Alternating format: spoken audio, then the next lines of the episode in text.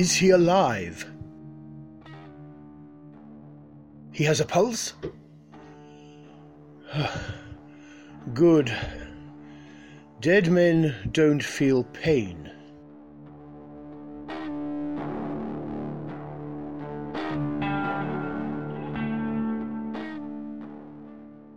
You are listening to Ja International Theatre, Luz Diáfana, Episode 7.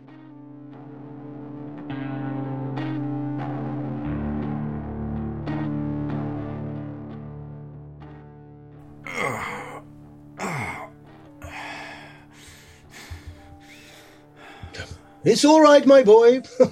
You're in safe hands. For now. You don't give up, do you? Neither do you, it seems. Three bullets, and you still outpaced them. Not for long. Long enough for help to come to you. Spare me the searching look. I'm an open cookbook.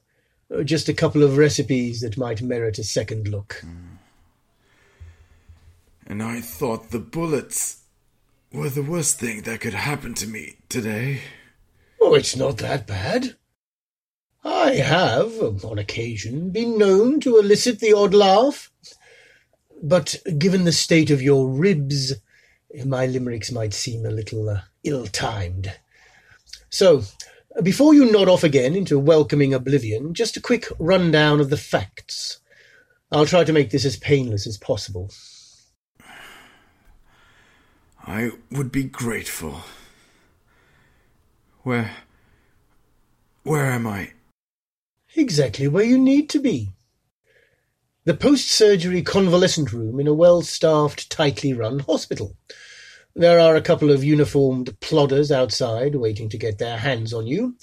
Uh, they just can't seem to find out what it is you are meant to have done. Beside them are two large brooding men, strong, silent types, the ones most at ease in interrogation rooms in Peniche. But they can wait. I thought you needed to see a friendly face first. So, you can be funny, Englishman. Tell me, how did you get our finest jackboots to cool their heels outside so you could put on your little panto? How indeed. I just happen to have a very good stage manager.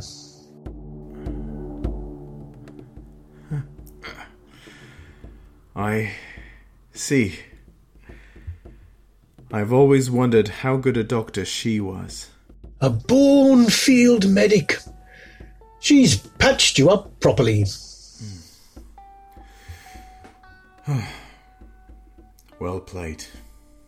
I simply do what I can to preserve the batting order. hmm? Uh, Speaking of which, I must admit I'm not used to googlies. The occasional no balls, yes, but not something this brutally disruptive, this far into the game. I'm stumped. She was right about you. You never know when to let go. Stretch a metaphor to breaking point.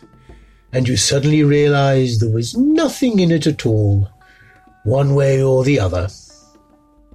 Exempli gratia. A man gets shot in the back in an alleyway at dawn, outruns his potential assassins, collapses on a busy street, gets picked up by the cavalry. I use the term uh, generously, of course. The story almost writes itself. An outlaw, political or plain criminal, on the run from the coppers and his ex colleagues for cardinal sins as yet unknown. And one of them has just caught up with him. There. A nice little vignette in the annals of Lusitanian law enforcement. Very plausible, very convincing. Sealed and signed in blood. One couldn't ask for more. And yet, here you are. Call me gluttonous. I thrive on these tales, you see. I like following them all the way through to the end, uh, to the last syllable of recorded time. You would make a very good witch, Hunley. If you can still manage to grow some facial hair. oh, but this is not one of those tales. No, not the kind that gets recorded, but the kind that suggests, puts itself forward, begging to be scrutinized. And I treat tales with the same respect as people. If they're too keen, I get suspicious. And I thought I was the one with a probable concussion.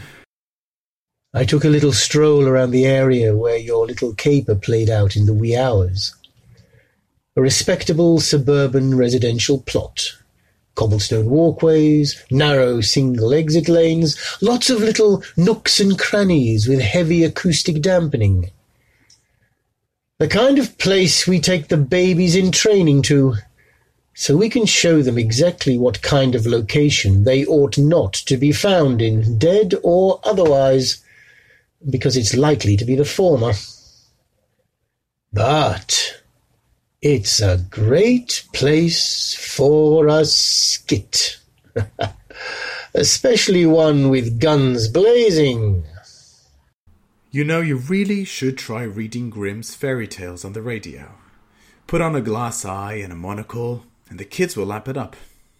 Never too late to be useful, you know. Pure gold. glittering in the sunlight. A coin with a giant bullet sized hole in it. I have a whole collection of them. Mementos of distant places, different lives, interminable hours cooped up waiting for operations to be greenlit. Get some target practice in when the bottle runs out. Flip a coin, test your metal but never as a warm up act before a killing. More like a rehearsal for a tableau vivant. Or is that a tableau à mort? I really prefer Hercule Poirot. He at least has a funny accent. I used to think Agatha Christie wrote him as a send up of you lot. I rather think you would be her type. Spent cartridges all on the same spot. Multiple shots fired from the same location. Walther P 38. Not quite the sidearm of the criminal classes, but definitely the weapon of choice in the colonies. What kind of assassin shoots at a running target in a winding alley without moving an inch? Food for thought. Try not to exert yourself. I'll be back. Leaving so soon? Why? Oh, are you beginning to appreciate my own camp brand of humour? More your state of operational readiness. You got here before the goons outside, and you managed to keep them at bay and have your own attempt at interrogation. Even with the doctor on the inside, that's pretty quick legwork. For an old sore, you mean? Hmm? Well, my boy, if this was an interrogation attempt, it's been rather dismal, don't you think? But this was not an interrogation, was it? This is a tableau all on its own. You hear of a shooting, you take the time to go looking for clues, to confirm what you already suspected, stride down here to find a PIDE detail, correctly assume they are part of the tableaus, my team. Which means the play is still running, and the audience is still in the house. An audience of one. Me. So you play the part of the bumbling Englishman, knowing that this here is where they want you to end up. They let you in. You do your heavy handed panto and wait for the reveal. Excellent. I always thought bringing you into the game was her best move in a decade. Oh, and she's made some seriously good moves in her time. But, uh, something tells me she is not the one pulling the strings anymore. It's a different woman, isn't it? I am sure you have been keeping tabs on Anna. For her safety, of course. Just in case she tried something untoward. Well, then you won't be surprised to know we are making retirement plans. Ah, yes. The ride into the sunset scheme. I hear nothing beats a true African sunset for toil weary souls. But salvation is not for nuns. Yes, quite. So this is about the future. If I had ever had any doubts about your natural talent for what we do, you have definitely set them to rest. Not many people have tried to play me the way you did and lived to plan their retirement. Let's be clear. You have always wanted to know what is behind the nun's piercing blue eyes. Very well. I will tell you everything you need to know. You can be prepared for what comes next. Rally your troops, cut your losses, whatever you must. Then I will do what she expects me to do. What I must. I will finish the op. And what if that doesn't fit in with my plans? Oh, but it does. We both want change. It's just what comes after that we defer about. But that is not my battle anymore. Very well. We'll start with a name Dostoevsky. Blood. Whose? Caesar is mortal after all. It would take a Brutus to get close to him. Depends on the knife. Or needle, in this case. Well, well. I have to hand it to her. Beautifully played. For one last game. For a last game.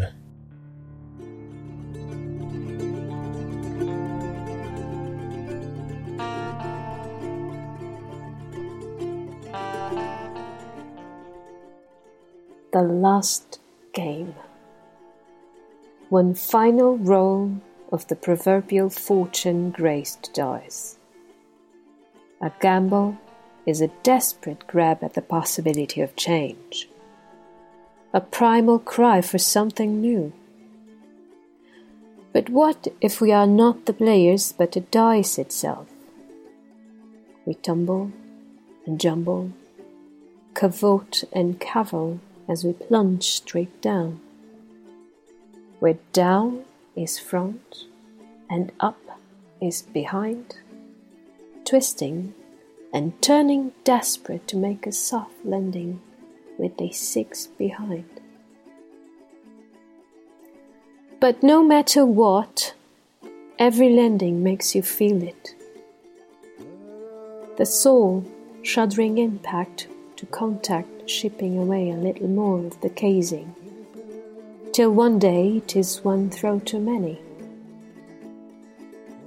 And the hull shatters, leaving little fragments of played out polka dotted memories of futures wrapped out of reality. The pieces are quietly swept up and disposed of, preparing the drawing boards of destiny for a new hustle. Clean boards, new dice, play for a double kiss, shake, and roll. But sometimes a piece is left behind, overlooked, or maybe it still has some pluck left in it, subtly distorting the surface of the boat, changing the balance of probabilities, biding its time till one throw where the dice lands square in it and the anomaly gives the dice a gentle but immutable push in a very specific direction not conceived before. All of a sudden, the game has changed. Something new. But then, that was the plan all along, wasn't it? All it takes is one leftover memory.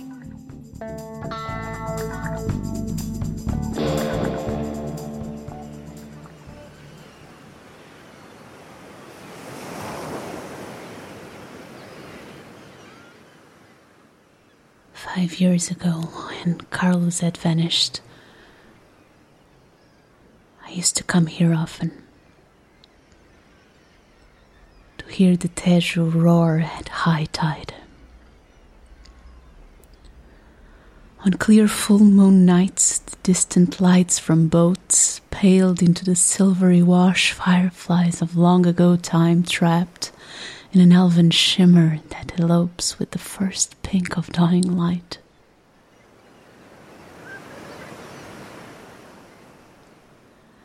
Everyone thought I went there to, to get away from reality.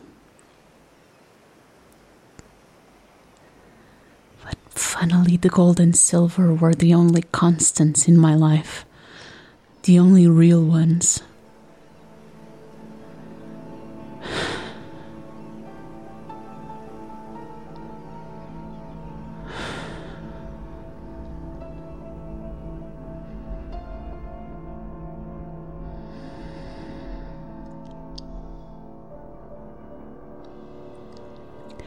It was a full moon night when I walked out of a man's room all that long ago, reeking of him. I walked fast towards the waterfront. I had to get rid of his stench, and somewhere in the fuming haze, I vaguely remember having this notion of taking a bath in the freezing waters. I don't know why I never took the plunge. I could still smell him on me.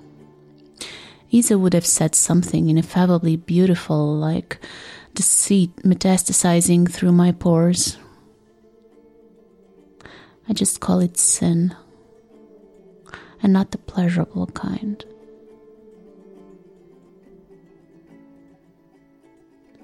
I stared at the eddies till the silver dwindled to an imagined impression and finally gave in to darkness discovered that I still had the picture of him and his wife from the Angolan honeymoon.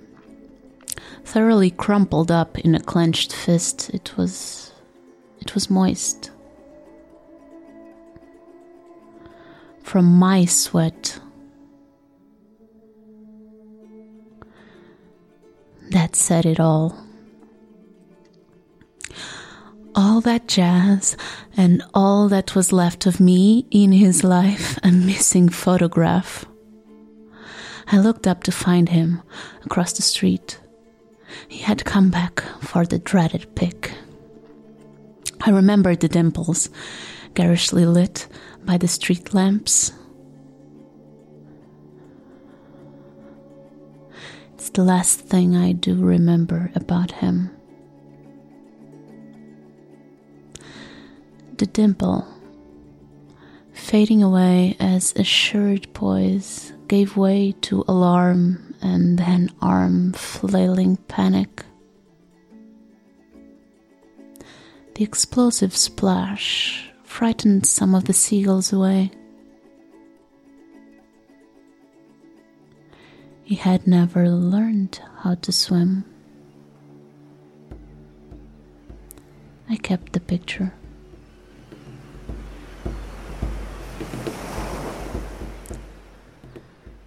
Months later, Tia Camila took in all this silently and then flashed her famous man baiter of a smile. You and I, child, we are woven out of the same cloth.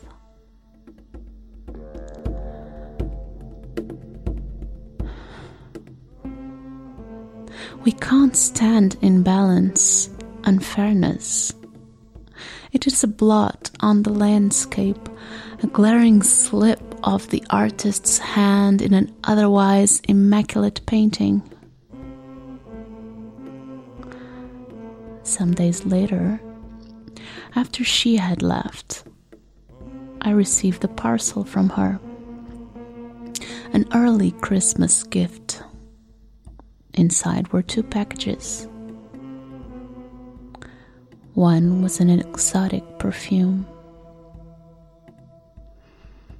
Hers. The one I had always wanted. And the other? A gleaming Beretta. I knew instinctively that this too was hers.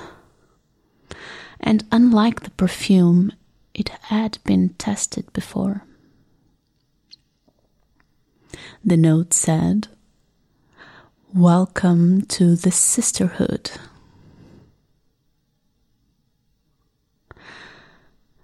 No one else, absolutely no one, knew about this.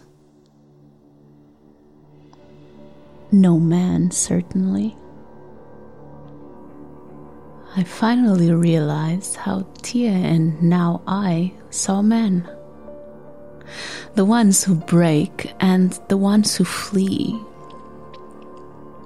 It's easy to spot the fragile ones, especially those in uniform.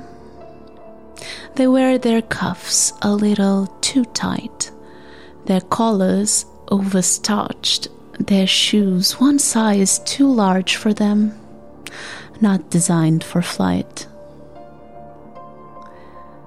The ones who flee, well, they are easy to fall for.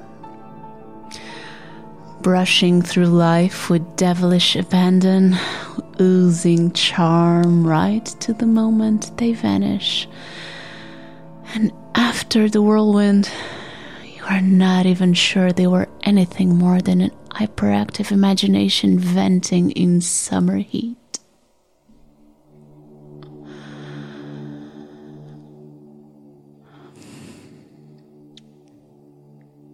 Maybe I always knew deep down Carlos would always pass like a moment in time. Maybe all the time I had I had known him, I was waiting for him to vanish, confirm my labeling of him, and then lie down with someone more predictable. And that's how things worked out. Carlos leaves, and I enter into an understanding with Luis, who is all too glad. Carlos reappears, and I know. I know it's tornado season all over again. But something's different. Being flung headfirst into a storm gives you perspective. Everything shakes and shudders. But some things you thought were brittle stay strong, unbroken.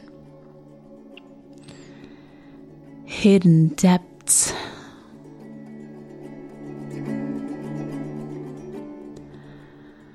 Ever since I met the old man at the Stalin Circle, life has been a learning curve. Ciphers, invisible ink, scouting out locations for secret rendezvous.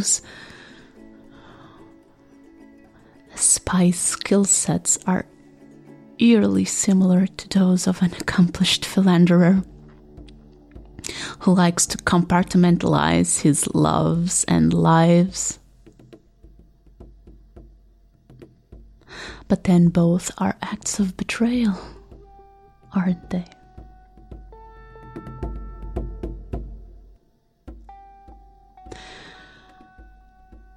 I have been observing the world with these new eyes.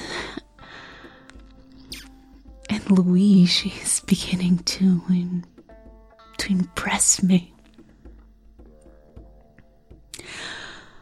I found out where he keeps his secret trench of papers on the higher ups in the PIDE.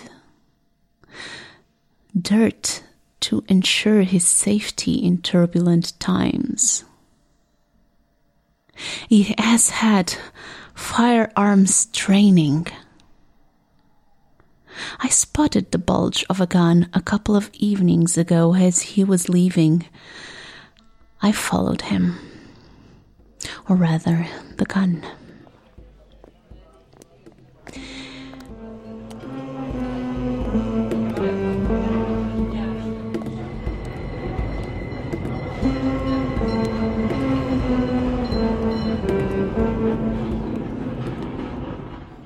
He's trained, made all the moves that Carlos had taught me to lose tails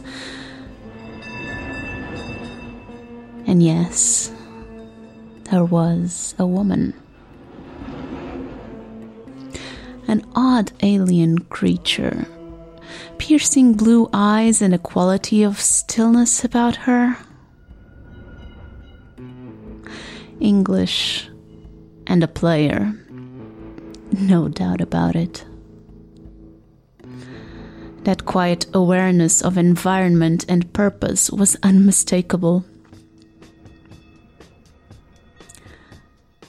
Carlos had it.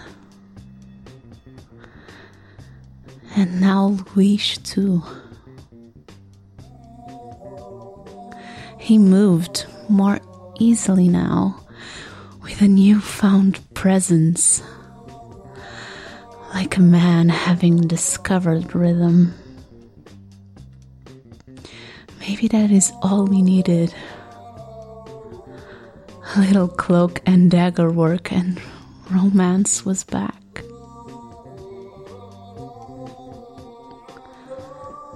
I watched them from across the street. Their meeting broke up within an hour. She walked unhurriedly to the bus stop, and just as she was about to get in, she turned and looked at me. Deliberately, with a hint of a smile.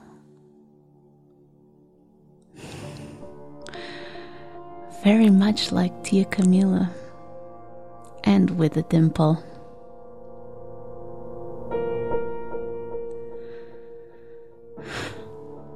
Roll the dice.